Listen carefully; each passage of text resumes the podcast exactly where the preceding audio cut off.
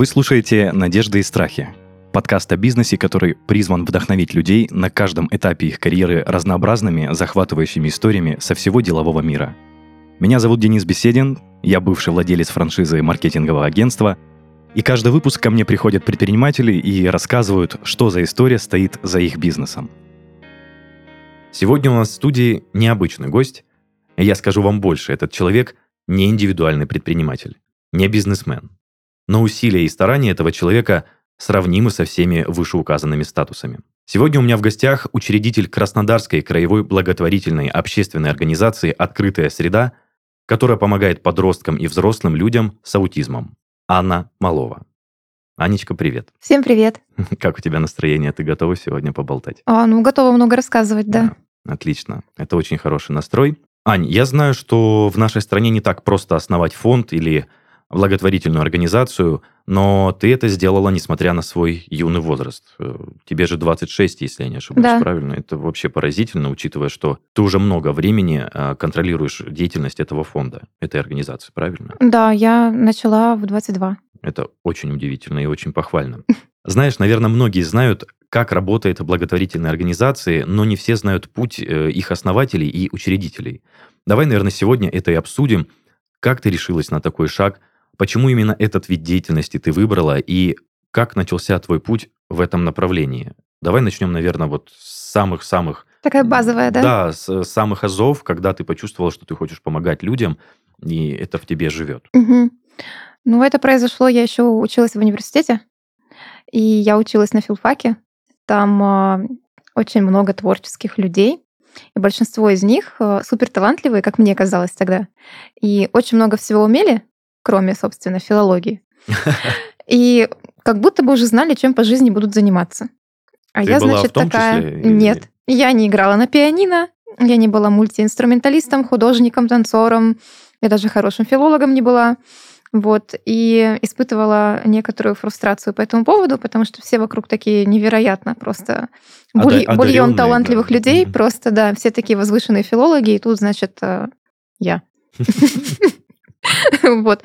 Я реально мучилась, я не знала, чем я могу быть полезным. Вот я на втором курсе, и я поняла, что у меня есть очень много сил, но я как, бы не, как будто бы не понимаю, куда их приложить, куда себя приложить так, чтобы было классно. А ты себя филологом в целом не видела, то есть после Нет. окончания учебы? А, ну, я училась на отечественной филологии. Это такая замечательная вещь, где тебе на первом курсе педагог говорит, вы знаете, девушки, а, кондукторы получают больше, так что мы здесь растим невест, а. либо школьных учителей. Ну, Ориентируйтесь. Сразу, скажем так, значимость этой профессии немножко подопустили, и ожидания ваши тоже подуспокоили. Ну, конечно же, так делали не все, но атмосфера вот эта витала, что ты тут либо наукой занимаешься, либо уходишь в школу, либо уходишь рожать. Как бы три пути. Интересно, интересно. Хотелось чего-то иного. И я почему-то долго мучилась и прям придумывала, что же я хочу делать на втором курсе. Все же уже что-то делают, как так? У меня же жизнь заканчивается, второй курс. Вот. И я, собственно, придумала в тот момент проект э, по информированию э, других людей о проблемах аутизма. Это был информационный портал, сайт. И я, как э, я сама сестра человека с аутизмом, это мой младший брат, его зовут Никита, ему сейчас 19 лет. И на тот момент мы как раз-таки были, он был в подростковом возрасте, мы понимали, что информации очень мало, что не у кого спросить, что делать дальше. И я придумала информационный портал, собрала знакомых и друзей, просто ребят из интернетика со всей России. Там были художники, программисты, э, очень SEOшники там какие-то, я не знаю, команда из семи человек, которые бесплатно по ночам вместе со мной делали этот информационный портал. Ну, то есть ты уже э, на тот момент тебе 19 или 20, получается? 18, ну, почти 19. Да, 19. Да. И угу. на тот момент ты уже собрала воедино целую да. команду. Почему-то это не было трудно. Ну, знаешь, это, наверное, такая деятельность, которая привлекает многих. То есть это как, как, как это чистая энергия, которую ты отдаешь в мир. Хорошо. А вы собрались, да. скажем так, вашим дружным коллективом, и это, получается, все работало. Мы сделали сайт, мы сделали информационный портал, мы начали делать контент э, про аутизм, про то, как это происходит в Краснодаре и в стране. Мы начали собирать достаточно хорошую статистику. Это было где-то на тот момент 700 просмотров в день на теме аутизма. студентами из Краснодара, как бы здорово. Ну вот. да, это немалые цифры. Ну, такие, да. Это было приятно. А, мы не давали рекламу, то есть э, мы настроили поиск по словам, мы настроили выдачу в Гугле, в поисковых системах, и, в общем, все это работало. И после этого меня пригласили э, через знакомых поработать в другом большом благотворительном фонде, вот, э, куда меня сразу позвали руководить проектом. Сначала волонтерить, а затем уже и за деньги. И, это, собственно... это сразу, э, точнее, не сразу произошло, во время Это через учеб... полгода, да. это я еще училась. То есть это мне было 19 с половиной. Тебе это вот. никак не мешало учебе? учебе? Сначала нет, потом да. Ну, это нормально. Я очень сильно загорелась. Э, я до этого нигде практически не работала. Я работала из разряда пекла блины, учила э, людей, которые не говорят по-русски, русскому языку. Вот, Ты владеешь языками? Да, э, несколькими. Расскажи, просто, просто интересно, ты так упомянула. Я учила людей, которые не говорят по-русски. А, а с какого а, ну, языка ты э, Я учила русскому как иностранному, но я Немножко знаю японский. А, филфак научил меня латинскому, и старославянскому, и чешскому. Вот. Ну и еще английский. Слушай, это здорово. Это прям очень здорово. Ну, это все не, не супер уровень, которого бы хотелось, но... Но тем не менее... Чешскую газетку я могу открыть и посмотреть, как у них дела. Это приятно. Здорово. Тебя приглашают э, в общественную организацию как волонтер, а потом как руководитель проекта, ты сказала. Да. А да. Что это была за организация и с чем Э, деятельность ее была связана? А, это была благотворительная организация, которая достаточно давно уже работала в нашем городе. Вот, у нее большой пул подопечных э, по всему краю, и они помогали детям с инвалидностью. Меня туда позвали открывать, собственно, проект для помощи людям с аутизмом, потому что до этого у них не было отдельного направления. Они его очень хотели, потому что аутизма очень много. Это невероятно большая статистика, которая постоянно растет. Людей с аутизмом все больше и больше там чуть ли не каждый сороковой по предсказаниям э, ребенок это ребенок с аутизмом. Большая статистика. Да, это высоко. Вот, и они решили открывать э, такое направление и позвали меня как родственника, как активиста и как э, молодую девушку, которая готова работать за 4000 рублей, делать великолепные вещи.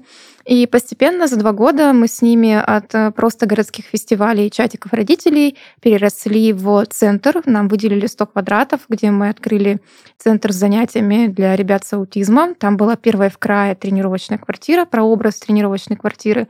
Вот, э, обучение родителей, обучение педагогов. То есть мы запустили достаточно хорошую машину по э, поднятию вообще проблемы, по объединению вокруг себя людей. И это все, ну, я считаю, что для 19 лет это работало на отличном уровне. Это очень на отличном уровне работает. И я хотел сразу задать вопрос. Это все под твоим личным руководством? Ты была одна как руководитель в этой организации? Ну, именно в этом направлении? В проекте, да, конечно же, у меня был директор, конечно же, у нас была команда, э, конечно же, мы все вместе работали, но лидером направления была я. То есть я такая называлась, руководитель проекта, и все, что мы делали, э, придумывала, предлагала, узнавала, ездила, договаривалась и так далее я. Вот. Это был невероятный опыт. Uh-huh. Это очень большая благодарность руководству и всем-всем, кто меня поддерживал в тот период, потому что, конечно же, э, я будучи студенткой. Можно сказать, ребенком. Ребенком, который ни, ни, ничего не делал серьезно, кроме выпекания блинов, и, значит, еще не понимал, что то, что он сделал, там, большой информационный портал, это тоже очень серьезно. А, я не умела не вести переговоры, не писать проекты, что такое project management, вообще слово такое я не знала.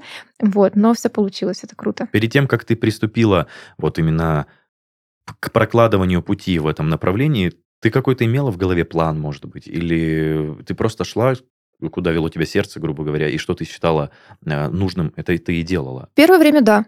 То есть как получится, как мне, ну, что мне в голову сегодня упадет, э, то и произойдет, да. То есть э, не было четкой стратегии у проектов. Понятно, была стратегия, например, с проектом э, по информированию, Outinfo он назывался. Там была стратегия продвижения, да, стратегия развития контента, какого-то расширения, но в проектах у меня не было никакой стратегии, э, потому что я еще не понимала, как это работает. Вообще, как работает комьюнити менеджмент, что это такое, как работает привлечение средств, что это такое, управление средств, обучение персонала. То есть это же, по сути, набор навыков достаточно высокого уровня, который ты не можешь освоить в 19 лет вот так вот за два месяца. И всему я училась на практике. Моими первыми подчиненными были женщины, которые были мамами моих друзей, и это был ну, достаточно возраст такой уже. Э, люди поработали по 20-30 по 30 лет в разных заведениях, и тут такая я пришла и начинаю строить их по-новому. Вот, и я им очень благодарна тоже за этот опыт. И все получилось. И это меня воспитало, делала очень много. И уже когда я ушла из этого фонда и все-таки решила через какое-то время вернуться в благотворительную деятельность и открыла свое, я уже представляла, что делать, и вот в открытой среде у меня уже есть стратегия, есть план, есть видение, есть понимание, как это все развивать. То есть все сошлось. Это, конечно, здорово. Ты просто так легко проскользнула тему, что ты управляла деятельностью людьми, управляла mm-hmm. средствами, которые mm-hmm. поступали. А ты этому училась? Это какие-то были курсы? Или же это... Все, Нет, все... это, во-первых, очень э, опытный, отличный руководитель, который, мой директор, который мне очень помогал. До средств меня, конечно же, сразу же не пустили, то есть это все происходило постепенно. Я этому нигде не училась, но я очень хотела, чтобы все было хорошо и качественно, и правильно. Что-то я хватала из вебинаров, из книжек. Я ездила на стратегические сессии для организаций, которые тоже занимаются проблемами аутизма в Сколково. Вот. Но а, не было каких-то курсов именно по тому, как быть руководителем. Я до сих пор их не прошла. У меня цель на 2022 начать какой-нибудь такой курс. Именно для как руководителя? Да, что такое руководитель? Потому что у меня 20 человек подчиненных сейчас, и я думаю, интересно. Слушай, а ты озвучила в цифру эм, перед началом рассказа, что платили вам 4000 рублей. Да. Этих денег было достаточно для проживания и не потери мотивации, скажем так, заниматься именно этим? Ну, не потери мотивации было достаточно, потому что меня мотивировали не деньги, а идея деятельности, шанс вообще быть в этом. Вот. Это очень важно. Тебе дали невероятный на самом деле шанс Папа, быть руководителем. Изменить э, мир в целом, А, не только менять мир. А, классный опыт. Ты студент, тебе дают возможность поменеджерить проект сделать что-то, построить что-то из тех кубиков, что у тебя есть в голове, что-то вау, и это как-то повлияет на людей вокруг. Деньги тогда вообще были не приоритетом. Вот. Я помню, что я на работу даже пешком ходила, чтобы сэкономить деньги, чтобы купить себе на эти деньги шапку в фикс-прайсе. Вот. Это было очень весело. Это нормально. И затем в какой-то момент, там, через годик, мне мой руководитель уже сказала, а теперь попробуй сделать так, чтобы у тебя была зарплата выше. То есть это была моя задача уже. А это зависело от тебя именно? Ну, через год, да. Не сразу. Сначала мне просто сказали, ну, как бы ты работаешь в благотворительности, и мы только начинаем, у нас нет благотворителей, которые бы поддерживали этот проект, мы можем тебе предложить вот это. Вот. И дальше мы уже шли, э, исходя из того, как получается проект. И это было отличной школой. Угу. Ты сказала то, что через некоторое время ты ушла из э, твоей первой организации, в которой ты да. работала. Почему ты ушла? Очень много причин. Первая важная, самая причина – это выгорание, это депрессия, это когда ты молодой специалист, который выстреливает очень сильно, на тебя возлагают очень много ожиданий. Тебе кажется, всем кажется вокруг, что ты и дальше будешь стрелять так же, вот как ракета, нестись. А в какой-то момент силы заканчиваются. То есть, по крайней мере, у меня деятельность такая. Я где-то год могу тянуть невероятно глобальные вещи, а потом еще год мне нужно дрейфовать. Просто чтобы стабильность как-то наращивать вокруг себя, фундамент, базу на следующий заход э, в космос. Э, да, отсутствие сверхзадач. Да, э, но ожиданий-то вокруг очень много, и вот это ожидание, что я сейчас еще там 30 миллионов каких-нибудь денег привлеку, например, да, или открою еще 30 центров в Краснодаре, в крае по помощи ребятам, а я этого не делала. Это, конечно же, э, играло роль, потому что я сама пыталась из себя это выжить, в какой-то момент устала. А мне там 21 год. Как бы что с меня можно вообще взять? Я должна в это время заниматься другими вещами, наверное, какими-то. Вот, и я реально перегорела, я ходила к психологу, в какой-то момент я поняла, что так продолжаться не может. Плюс у меня уже взрослый брат, подросток, и мне уже интересно помогать людям 18+. Мне хочется строить систему дальше, потому что я вижу, как в Краснодаре постепенно, когда мы сделали тему модной, начали появляться центры, а, кто-то одновременно с нами начал тоже открывать благотворительные организации помощи именно детям с аутизмом, то есть это все спорадически вот так возникло и стало работать. И я понимаю, ага, значит, детям уже что-то есть, и можно двигаться дальше. Но вот когда я уходила, я думала, что я вообще никогда больше в благотворительность не вернусь. Даже так? Ну, потому что я прям выгорела. Слушай, да. а как ты справилась с этим состоянием? То есть ты погасла, как ты нашла силы опять восстать? Ну, я ходила к психологу, я поспала два месяца. Э, поспала? Ну, ну в смысле, выс- высыпалась? Выспалась, да. Угу. Это был как раз вот новогодний период, и в какой-то момент я начала искать работу, меня пригласили в достаточно крупную компанию в Краснодаре, ну, на, на начальную позицию типа помощника руководителя, что-то такое, uh-huh. офис-менеджер, помощник руководителя, и ты думаешь, блин, ну, попробуем. И я помню, что я прошла собеседование, меня уже ждали выйти на работу, и в выходные дни между этим процессом я написала пост о том, что я хочу, чтобы мой брат с аутизмом мог ходить в кино. И ребята, друзья, давайте э, мы найдем еще четыре человека с аутизмом и пять человек без аутизма, и будем все вместе ходить в кино. Это, это как акция, точнее просто не акция, активность. А просто активность. Ну, я, я просто на автомате продолжила что-то предлагать и создавать общественно важное, но мне казалось, что это мини-идея, типа, ну, по выходным раз в месяц будем встречаться, что такого. Еще через неделю я поняла, что откликнулось огромное количество людей, и нужно этим заниматься. Я вообще-то не хочу работать в офисе, я хочу делать какие-то классные изменения и вещи. И вот это моя мечта о том, что я буду, как все, в офисе сидеть с красивым длинным маникюром, тыкать по клавиатуре, потом выходить, пить кофе и в пять вечера уже быть дома в семь. Я думаю, нет. А это была твоя мечта? То есть ты сказала... Ну, когда я выгорела, мне казалось, блин, вот э, как проходил мой день в фонде.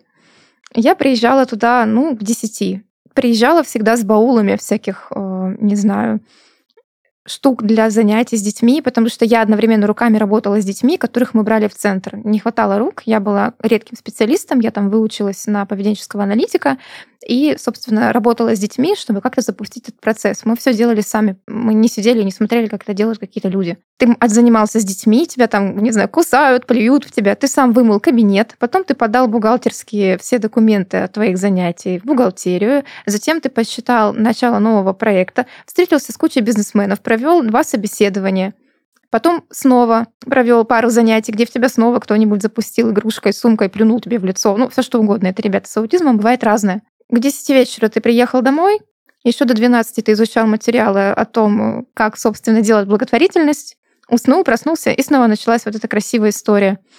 А, у меня не было времени сделать маникюр и денег.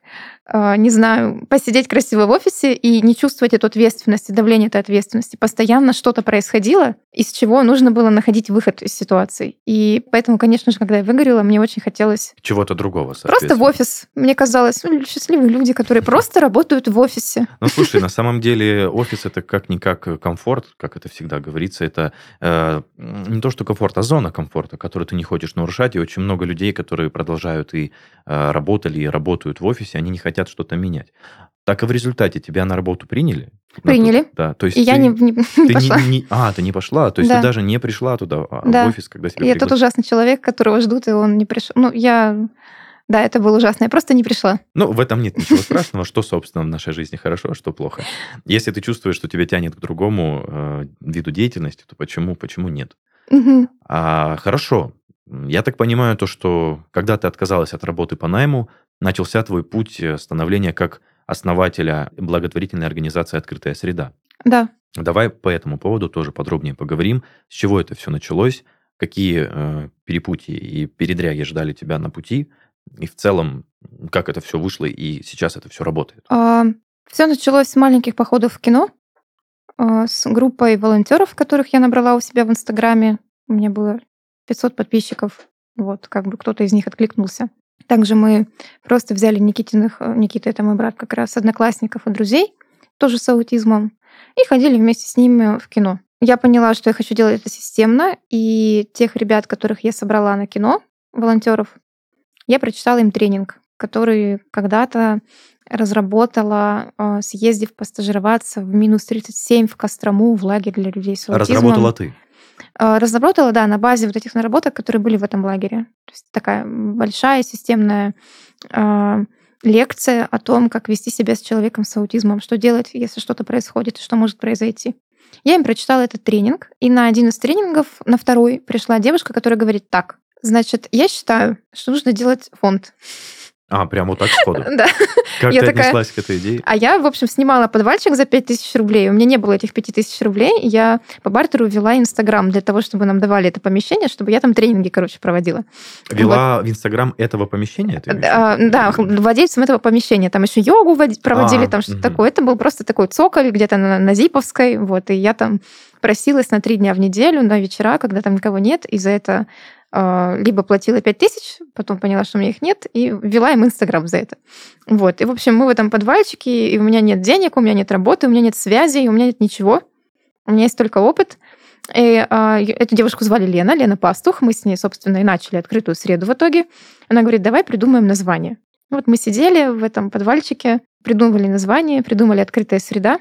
Почему именно это название? Есть какой-то, ну, вот, а, именно целенаправленность. Это манифестация нашей главной ценности. Наша главная ценность — это инклюзия, инклюзивное общество. Мы хотим, чтобы среда вокруг нас была открыта для всех чтобы мы могли а, чувствовать себя в безопасности. Все. Для того, чтобы это происходило, должна быть некоторая степень инклюзивности в обществе. Не просто толерантности, а именно инклюзивности. Это немножко разные вещи. И мы поняли, что если мы говорим про людей с аутизмом, то им очень важно, чтобы среда вокруг них была открыта. И мы назвались «Открытая среда». Слушай, это очень-очень-очень глубокое название получается. Ну, нам очень не хотелось быть э, добрым сердцем, э, добрым подсолнухом, э, хрустальными детками, вот тем, как обычно называют фонд. Вот, и мы решили, что мы будем вот открытой средой, как все, не как все. Здорово. Угу. А, хорошо, название было придумано. Угу. Вы начали составлять какой-то план, какую-то стратегию, или же опять да. пошли как, э, как чувствует, как ведет себя? Нет, мы решили, что нужно собрать, раз у нас есть название, нам нужен Инстаграм, Раз у нас есть Инстаграм, а, мы нарисовали, господи, нам девочка нарисовала логотип в Ворде. У этой девочки сейчас свое иллюстраторское агентство. Слушай, класс. Вот. А э, девочка тоже с вами участвовала или это Нет, это была моя подруга, которая просто... Ты же вроде рисуешь, ты можешь нам придумать логотип. Она нам придумала логотип, в Ворде просто там из кружочков его составила. А сейчас она, она даже работала там с миллионниками-блогерами, и вообще у нее все круто. Вау. А, я можно уточню, я же правильно помню то, что сейчас в Инстаграме как раз у тебя этот рисунок и стоит, этот логотип. Нет, это уже другой логотип, но он сделал по, по мотивам того логотипа. Тот логотип вообще был черно-белый, вот реально как бы точечка, кружочки вокруг и, и все такое. Немножко модернизировали. Мы немножко, да, его модернизировали, но идея та же. И мы сделали собрание родителей. Мы собрали, дали объявление по чатам, по родительским. Мы знали, что их очень много приходите. А у нас, естественно, не было денег на помещение. Помещения у нас не было, где бы мы все сели, потому что подвальчик на Красной был размером с нашу студию. Да, я хотел спросить, как вы, как вы поместились? Ой, на Красной, на Зиповской, да. Подвальчик был размером с вот эту студию, то есть как бы 20 человек бы не поместилось точно. А мы тогда собрали человек 40, наверное. И я пошла в наш местный культурный центр типография, который тогда еще находился вот здесь, на Рашпилевской, и сказала, ребята, а вот есть я и есть ребята с аутизмом, можно мы придем? Они сказали, давай ты придешь платно первый раз. Платно? Да, а потом как бы мы посмотрим, ну, тоже люди, как бы пришла какая-то девочка. Подожди, а расскажи про, этот, э, про эту организацию, куда ты обратилась, э, на Рашпилевскую. Да, культурный центр типография, это центр современного искусства, они сейчас на Зиповской находятся, это Вообще исторически э, очень значимое место для э, искусствоведческой тусовки Краснодара. А, то есть там представлено какое-то творчество, да. на которое люди приходят посмотреть. Да, это Центр современного искусства. Оттуда вышла, например, знаменитая группировка Recycle Art, Recycle, которые по всему миру известны, и у них сейчас выставка на Манеже в Москве, и как бы Ух ты. Вот. Слушай, так и получается, ты хотела провести, привести своих э, подопечных, да. то есть, правильно я понимаю, да. и детей, и подростков, просто посмотреть, просветиться культурно. Нам нужно было место, где собраться, а у них был коворкинг на базе вот этого Центра современного искусства. И я пришла к руководителям и говорю, пожалуйста. Они говорят, они не знают, кто я. Ну, я просто пришла вот с ноги. Говорю, здрасте, пустите. Вот, нам сказали, нет, давайте мы познакомимся сначала. И вот я позвала родителей, наскребла где-то эти деньги, я не помню где, мы как-то скинулись. В общем, я помню, что это было полторы тысячи час, э, мы где-то три тысячи заплатили за два часа. В одном э, маленьком, на кухоньке у них были наши ребята с волонтерами, которых я собрала, они первый раз встретились. А в другом большом помещении мы собрали родителей. Собрали родителей и сказали, родители, а мы вам вообще нужны? Есть ли у вас родительский запрос? Потому что если мы сейчас сделаем э, организацию, чтобы причинять добро, никому это вообще не нужно ни одним местом. А на что у вас есть родительский запрос? И мы спросили их, что им надо вообще, их семьям. И они нам рассказали, что им надо. Заполнили анкеты. Мы разработали анкеты к тому времени, сделали все системно классно, зарегистрировали их, создали чат подопечных открытой среды. Вот. И, собственно, все так началось. Мы проанализировали, что они нам рассказали, и, исходя из этого, уже простроили первые проекты, которые мы могли бы а, организовать так, чтобы не вкладывать туда деньги. То есть ходить в кино, а, пробона психологов находить, то есть тех, кто работал бы просто бесплатно. А как бы вас в кино пускали? Что это за... Каждый платит сам за себя. А. То есть э, нет такого, что организация платит за всех. Сейчас мы уже можем, например, себе такое позволить. Тогда не могли. Вот.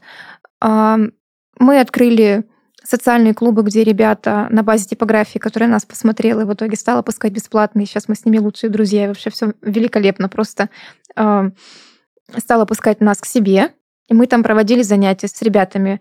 И родители тогда впервые своих подростков и взрослых ребят с аутизмом оставили одних. На, скажем так, на попечение... На попечение волонтеров. Да, на попечение волонтеров. Да, никогда вот у, у людей не было этого опыта вообще. Ну, кроме тех, кто мог ходить в школу. Таких не очень много было. И это был уже тогда прорыв. И, конечно же, родители, которые увидели, что так можно было, что мы просто кучкой людей собрались на идею, и сделали вот так, а, конечно же, про нас все стали говорить, потому что такой пользы, такого уровня включенности семьи не видели очень давно. Я бы хотел уточнить, на тот момент, э, соответственно, никакого фонда, никакой организации основано не было. Ничего не было, это было просто волонтерское объединение. Это все было не запрещено, вот так вот, если Просто У нас взяли, никто не посадил. Ну не и, знаю. соответственно, ни, никакие органы с вас никаких вопросов не Никаких не вопросов у нас не было а, ни с кем. А, мы собирались в очень разных местах. Мы принципиально потом уже не снимали помещение, потому что нам было важно быть... Это была одна из частей стратегии, чтобы о нас в городе узнали и с нами захотели работать, быть в разных местах. Мы собирались каждые выходные в разных местах города, около года, каждые выходные. И все выходные были заняты. Ну, я имею в виду, каждый раз вы встречались. Каждый раз мы встречались. И каждый раз новое, новое заведение. Новое заведение, новое помещение, либо там через полтора, чтобы было повторение. Мы встречались в библиотеках, в кафе, в э, залах всяческих, в театрах любительских, я не знаю, где угодно. О и нас узнало вас, много людей поэтому. И вас пускали, соответственно, на а, на бесплатной основе. На бесплатной основе, да. А, мы просились, попросились там рекомендовать нас, писали в Инстаграме, узнавали у друзей. И что самое важное, таким образом много бизнесов и много людей в Краснодаре узнавали про нас не только вот я пришла и спросила, мы с ребятами туда приходили. И они видели этих ребят, они видели, что мы с ними делаем, они видели, что это реально нужная поддержка, мы у них не просили денег, и о нас заговорили. И таким образом в какой-то момент мы поняли, что нам не нужно даже сильно напрягаться, чтобы найти новое помещение, потому что мы уже на слуху. При чуть, этом... Чуть ли вас э, не приглашали? Нас приглашали, нам звонили, приглашали, да. Это очень круто. Это было очень здорово. И э, волонтеры, которые к нам приходили, становилось все больше и больше и больше. У нас была стратегия привлечения волонтеров. Мы первая оплачиваемая должность, которая у нас возникла, это как раз куратор волонтеров, человек, который, собственно, объединяет их и ведет эту деятельность. И к нам начали приходить волонтеры, которые говорят, у меня все друзья здесь, я пришел не потому, что я хочу людям с аутизмом помогать, просто все уже здесь, и я уже не могу не быть здесь. Слушай, я правильно понимаю то, что волонтеры это всегда благотворительная деятельность, то есть это неоплачиваемая. Это неоплачиваемая работа, да, потому что там гораздо больше, ну, с волонтера ты ничего не можешь спросить, ты не можешь на него положиться. Ты можешь договориться с человеком, давай ты будешь э, вести чаты, отчетность, ну, прописывать стратегии. Никаких договоров. Но если он да, заболеет или просто раздумает, он не придет, и ничего ему не будет за это. У нас нет никаких обязательств. А если это уже человек, который у тебя на минимальной но зарплате, у тебя есть с ним договоренность, это уже другой уровень ответственности, ты хотя бы можешь понимать, что это надолго. Потому что, да, э, минус волонтерства в том, что волонтер никому ничего не обязан. Это нормально. Так и нужно но это значит, что в долгую лучше привлекать тех, кому хотя бы возмещается проезд, блин, и кофе после того, как он поволонтерил. Это же тоже очень важно. Конечно, какая-то небольшая мотивация, это все равно полезно.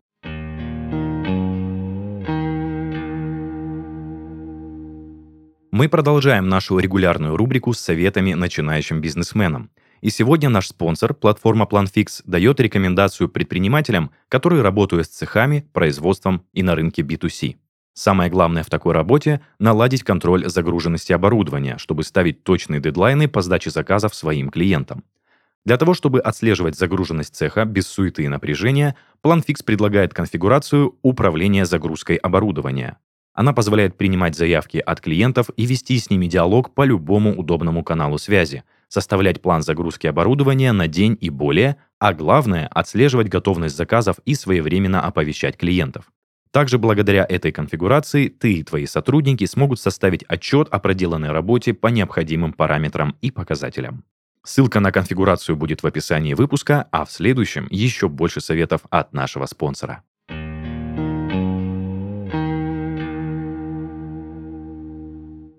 Следующий вопрос, что вы начали встречаться, о вас начали говорить люди, Мгм. и я так думаю, что ты, наверное, поняла, что хочешь, чтобы это перерастало во что-то большее. Да, мы решили регистрироваться, потому что, во-первых, мы уже не могли работать бесплатно, а открытая среда к тому моменту занимала вообще все время.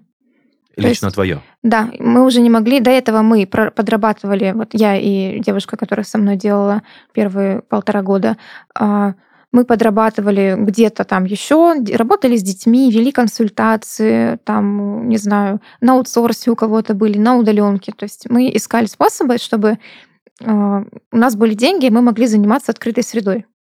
Так мы продержались где-то год, и мы поняли, что это невозможно.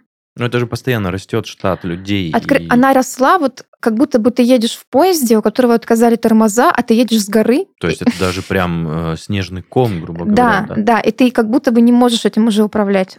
Много людей, и самое главное, много предложений. Много предложений пойти туда, договориться с теми-то, получить пожертвования, начать проект. Слишком много. А нас слишком мало. И чтобы мочь этим заниматься на постоянке, нам нужны были деньги на жизнь. Просто чтобы иметь возможность доехать до места, где у нас встреча. Это же, ну, это все понятно. Конечно. Вот. И в тот момент мы поняли, что откуда берутся в благотворительных организациях зарплаты.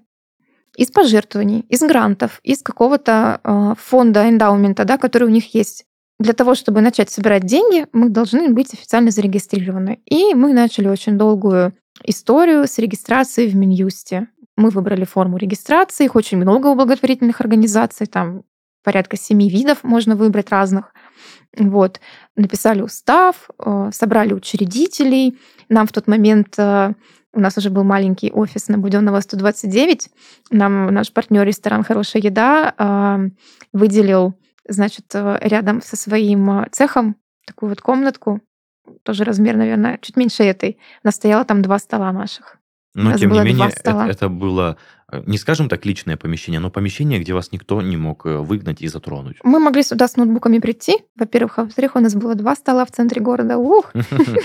Слушай, э, ты так все это легко рассказываешь, а были ли, скажем так, какие-то страхи, опасения, надежды перед открытием э, этого фонда, перед регистрацией, или ты просто чувствовала, опять же, и шла к этому? Сколько было сомнений, это ужас просто. А чего именно ты боялась и о чем ты сомневалась? Боялась следующего.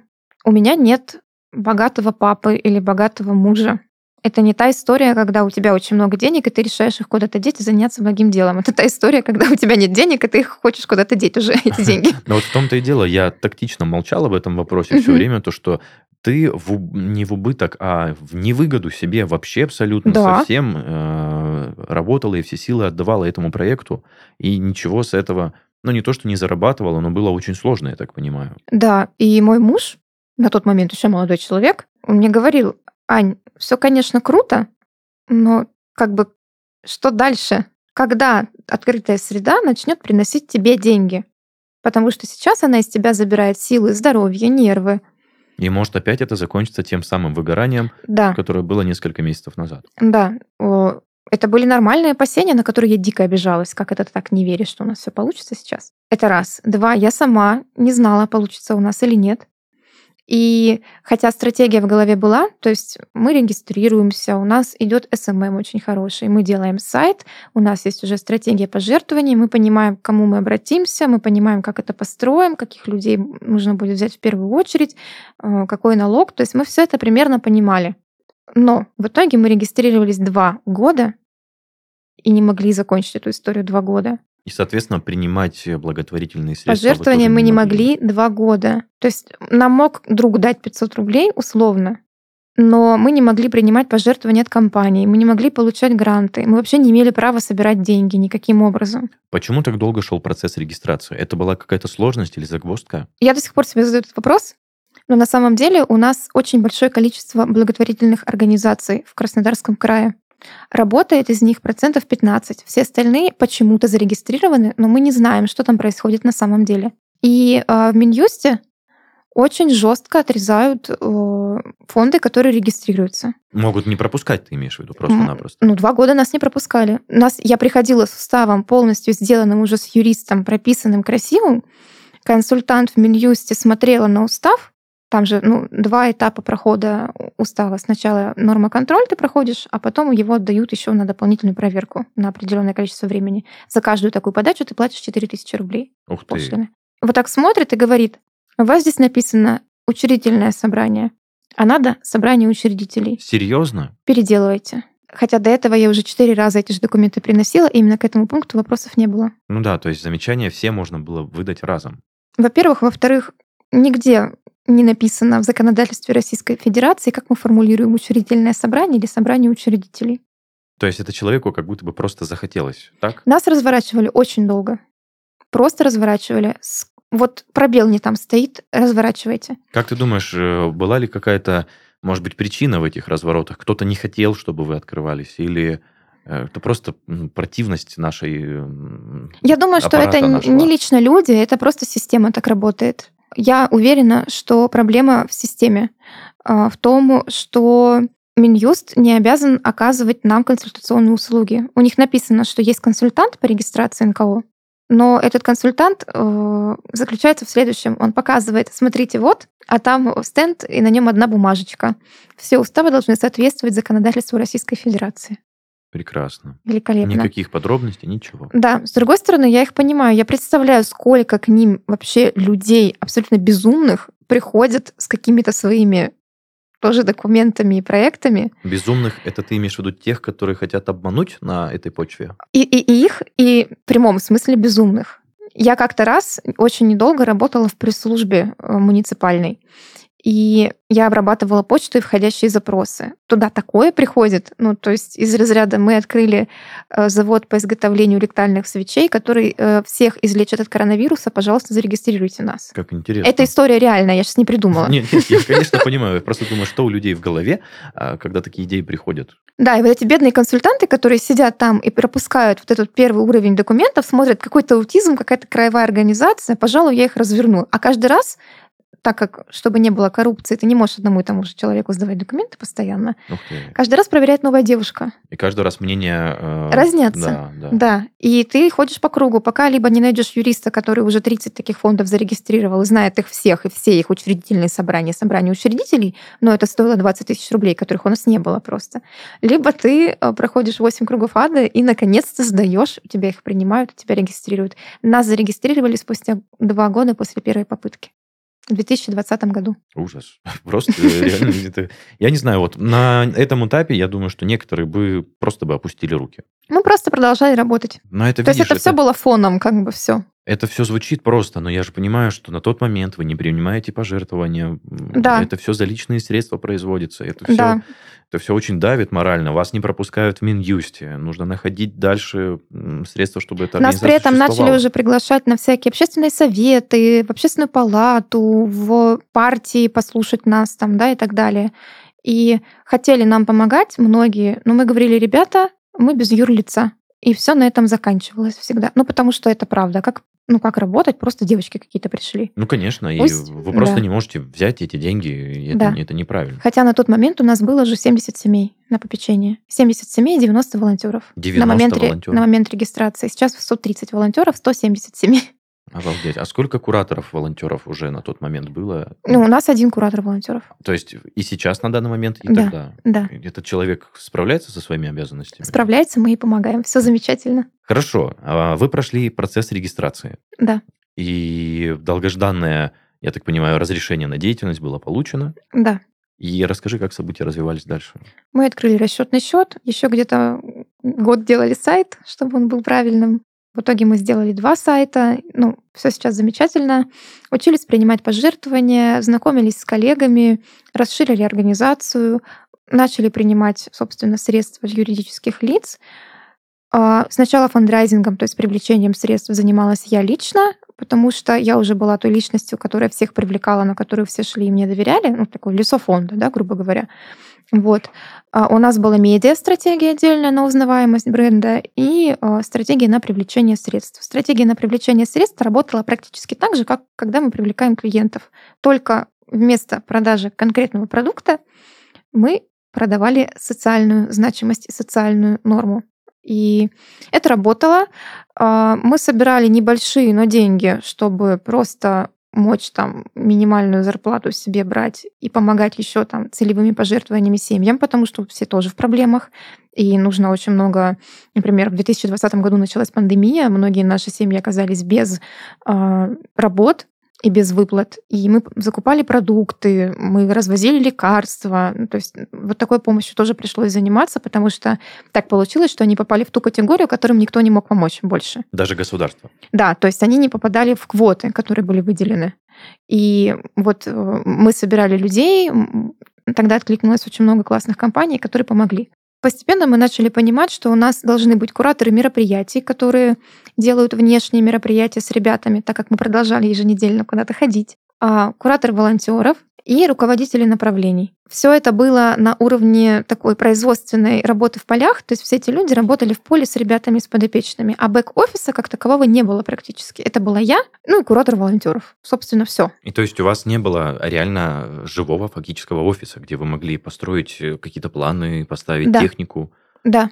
А, это произошло немного позже, а, когда нам помогла одна великолепная компания а, арендовать помещение, и оно у нас было полтора года, и после этого мы уже начали нашли благотворителей, которые постоянно э, помогают нам с арендой помещения. То есть они ничем не помогают, кроме как деньгами на аренду. Это их огромный вклад, потому что когда у нас есть помещение, у нас есть очень много всего сразу.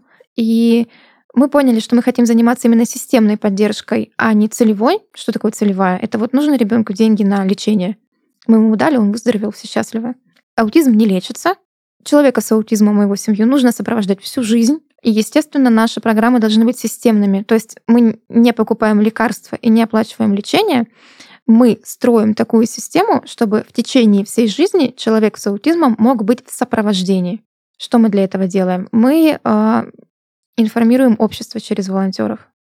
Мы стремимся, чтобы волонтеров было больше, потому что каждый из них придет домой и расскажет в своем инстаграме своим друзьям, своей семье, что он видел людей с аутизмом, и они не кидаются ножами в прохожих, не кусаются, и вообще-то они могут жить рядом с нами. Мы, а, у нас большая медиакомпания была. То есть э, мы реально очень много где в СМИ старались быть, мы придумывали инфоповоды, мы старались как-то вот, чтобы мы были ощутимы в Краснодаре, и действительно мы считаемся одним из в Краснодарском крае цитируемых самых СМИ. Мы вышли на федеральный уровень, и как бы я этим немножко горжусь. Мы, конечно же, не Русфонд, да, но это нам очень помогло. Также мы решили работать с государством, то есть развивать системные проекты, которые затем так или иначе будем передавать государству. А, в нормоконтроле мы работаем, мы работаем вообще в законодательном поле, помогаем родителям пробивать кейсы, которые нужны для того, чтобы ситуация законодательно изменилась. Например, было такое раньше, что всем подросткам с аутизмом в Краснодарском крае ставили шизофрению после достижения определенного возраста. Почему так происходит, не очень понятно. Это какая-то ошибка системной психиатрии, которая по всей России происходит. И вот одна из наших подопечных семей с нашей поддержкой, поддержкой других фондов, первыми сделали так, что а, ее сыну-подростку поставили аутизм вместо шизофрении вот на переходе. Второй семьей была моя семья.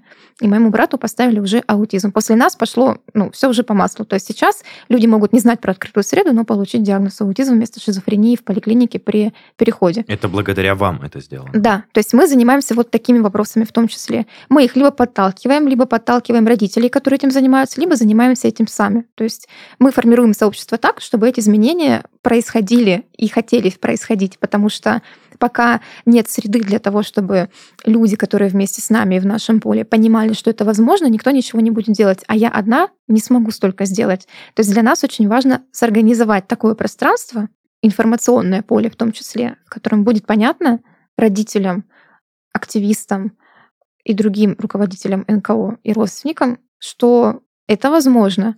Точно так же мы трудоустроили первого человека с аутизмом в крае официально. Ух ты. За Если историю не- края. Да, если не секрет, кем он работает и где он, Он работает. работает делопроизводителем в международной компании Каргил у нас вот здесь. Вау. Да. Слушай, э, Аня, что нужно знать людям о аутичных людях? Как, как вести себя рядом? Что нужно делать? Что может произойти? А, может быть, есть какая-то у тебя краткая, э, не то что инструкция, но свод правил, которые нужно выполнять? Хочется сразу сказать, что люди с аутизмом рождаются не только в семьях алкоголиков и наркоманов. Это статистически очень э, большой процент людей, люди с аутизмом. Но также аутизм — это спектр. Как в цветовом кругу, вот если его представить, много оттенков, так и все люди с аутизмом разные. Это особенность такой э, нозологии аутизма. Они все разные. Но есть э, три сферы, в которых нарушение происходит одинаково. Это нарушение развития речи, поведения а, и нарушение коммуникации. То есть кто-то может не говорить, не смотреть в глаза и выкладывать э, кубики в ряд, а кто-то может говорить, смотреть в глаза, но все равно будут проявления нарушения коммуникации речи. Самое главное, что нужно понимать, что люди с аутизмом не опасны для общества, могут жить вне интерната во взрослой жизни, что они могут работать, что они могут чувствовать и любить. Они любят и хотят общаться, просто не всегда умеют. Это стереотип, что люди с аутизмом живут в своем мире. Нет. И а, если вы хотите общаться с человеком с аутизмом, если вы видите, что кому-то на улице, например, нужна помощь, аутизм, он не виден физически, он виден только по поведению. все самое лучшее, что вы можете сделать, это просто спросить, вам нужна помощь? Это относится к любому виду инвалидности. Не нестись, помогать, а просто сообщить, обозначить. Я рядом, я нахожусь тут для того, чтобы поддержать. Если нужно, ты можешь обратиться. Это уважение, это отсутствие стигматизации. А стигматизация же, наоборот, когда мы говорим бедные аутистики, бедные наши деточки, сейчас мы для них все сделаем, потому что они так страдают. Нет. Жизнь с аутизмом может быть счастливой. Главное, принимающие, понимающие люди вокруг. Для этого просто, например, загуглите слово аутизм, и уже будет круто. Здорово, спасибо, Ань. Можно еще вопрос, как э, от человека, который совершенно в эту тему никогда не погружался. Я очень э, аккуратно к этому отношусь, и это такая аккуратная тема, на которую нужно, наверное, с большим уважением отношусь э, к людям, которые помогают э, людям с аутизмом. И такой самый главный вопрос: э, эти же люди такие же, как мы, то есть они все так же чувствуют, также понимают, но некоторые вещи просто не могут контролировать. Я же правильно понимаю? Конечно. Нет такого, что человек с аутизмом более холодный или неэмпатичный. Это все тоже миф и бред абсолютный. Люди с аутизмом чувствуют и нуждаются в дружбе, поддержке и проявлении эмоций точно так же, как обычные люди. Слушай, такая захватывающая история и такой непростой путь у тебя в этом самом Минюсте, который не пропускал вас просто из-за своих хотелок и отсутствие твоего выгорания, то, что ты не опустила руки за эти два года, то, что ты не потеряла интерес к этой деятельности, то, что ты смогла сплотить столько людей. По факту это же целая система сейчас под твоим контролем. Это и волонтеры, встречи, благотворительные взносы какие-то, средства. Это все управление этим. Это же, это же целый, целый процесс. Сейчас у нас в команде 20 человек. Вот, это огромная команда. Именно э, которые работают в фонде, в, Да. в организации. Да, не, на полную, не все на полную зарплату. То есть бэк-офиса у нас 6 человек. Это бухгалтерия, это фандрайзинг, это коммуникации, это СММ, я и волонтерские, ну, координатор волонтеров. Бэк-офис, ты имеешь в виду, это те, кто приходят и конкретно сидят в офисе Сидят, за работают и обеспечивают работу в поле для всех остальных. Бэк-офис, э, я называю это люди, которые занимаются бумажками, деньгами, э, переговорами для того, чтобы конкретные специалисты с конкретными ребятами могли работать. Мы обеспечиваем их работу. Вот. И есть, собственно, пол специалистов. Это вот все остальные ребятки, которые просто великолепные девушки и парни, которые пришли работают на самом деле за копейки, работают еще на двух, на трех работах параллельно, да, с такой же мотивацией, как когда-то была у меня. И я надеюсь, что мы построим много и круто. У меня просто нет слов. Вы такие большие молодцы. Это, это действительно от чистого сердца происходит. Просто не каждый согласится вкладывать столько моральных сил, как ты сказала, практически за копейки. Это, это действительно здорово. Это комьюнити-менеджмент.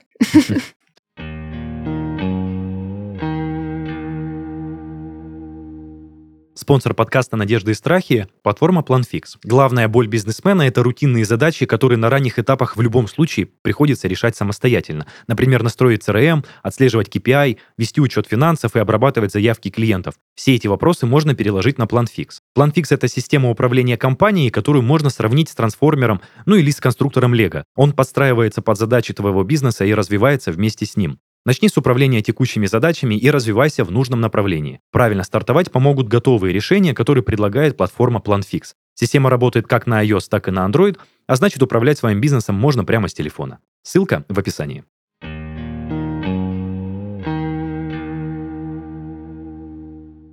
Ну что ж, друзья, это был подкаст «Надежды и страхи» и его ведущий Денис Беседин. Сегодня моим гостем была Аня Малова, я, я даже не знаю, как описать этого человека. Человек с открытым сердцем, который готов и хочет помогать людям, которые нуждаются в нашей помощи. Большое спасибо. Да. Мне было очень ценно иметь возможность в таком серьезном подкасте с такими серьезными обычно гостями тоже быть гостем и иметь возможность рассказать про ребят, про аутизм и про то, что бывает и вот так. Слушай, я можно тебя перебью? Ты далеко не, не серьезный гость. Просто ты так э, замахнулась на тех ребят. Я считаю, что твоя деятельность одна из серьезнейших, которая, э, которая просто может быть. Анечка, спасибо тебе большое. Спасибо. Также, друзья, не забывайте, что у нас есть социальные сети, а, на которые вы можете подписаться, слушать нас на всех музыкальных платформах, оставлять свои комментарии в нашем телеграм-канале или странице Инстаграм. Ну и если хотите стать нашим гостем, пишите на почту heysobachkaredbarn.ru. Всем пока-пока. thank you